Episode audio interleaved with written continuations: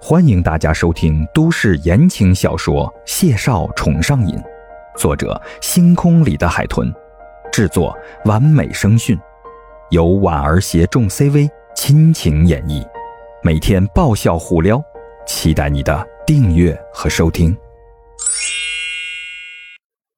第五十三集，人民医院下午三点钟。谢景婷才送走最后一个心理咨询的病人，她点开了手机，看到了来自昵称与男神确定关系的第一天的消息。这个十分吸眼球又和谐的昵称，几乎不需要浪费脑细胞就能知道是谁。谢景婷失笑，看清了孟婉婉发来的是一个地址：行李箱寄存处。谢医生，提我的名字和电话取。叫哥哥。那边，两分钟没回复，他就将手机熄屏了，继而就打开了网页，搜索了孟婉婉的名字。主页上弹出来的很多描红的字眼，一眼扫过去，十分的清晰。九零后畅销书新秀，最年轻的美少女编剧，惊爆圈内外的瓜。影帝曹俊浩绯闻女友，默默无闻数年，一鸣惊人的孟婉婉，那些不为人知的。谢景婷的眉心蹙了蹙，网页上能查到的东西有限，很多甚至是有人刻意营造的，用来吸取点击量的，真假难辨。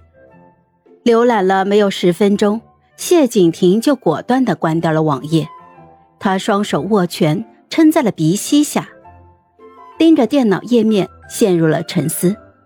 这个引起他兴趣又打破了他规则、硬闯进他生活的小丫头，他谢景亭既然决定接纳他，就要对他的一切知之甚详，不仅限于他有多少代表作和他圈子里的人。犹豫了几分钟之后，谢景亭就拿起了手机，点开通讯录，拨通了史密斯的电话。那边接的人很快，女人笑声爽朗，像是很高兴接到谢景亭的电话。啊，师哥，让我猜猜，你是考虑好了要应邀我的晚餐吗？谢景亭低笑一声，眉眼舒和，没理他的打趣。索洛迪，有时间吗？想麻烦你帮我件事。师哥有难，我在所不惜呀，随时听候召唤。这件事需要借助你的工作便利，怕是要让你做点违背职业原则的事。对方沉默了一瞬间，继而声音平稳而冷淡：“哦，上午有个大佬找我买消息，开价一页 A 四的纸六位数。师哥，你这几年存款多吗？我可以为你算便宜点。”谢静婷啊，不是吓到了吧？电话里传来了一阵爆笑，随即是噼里啪啦敲键盘的声音。你说说你，当初毕业如果不是非要出国学什么心理学，现在还用得着来找我吗？你那个变态的职业做烦了没有啊？我帮你往上面提交应聘书呀。国家的碗是铁碗，这种饭吃起来才够香呢。谢景婷听完了他的絮叨。垂着眼就笑了笑，淡淡的开口拉回了主题：“孟婉婉，我要她的所有资料，需要多久？”全国多少人口同名同姓啊？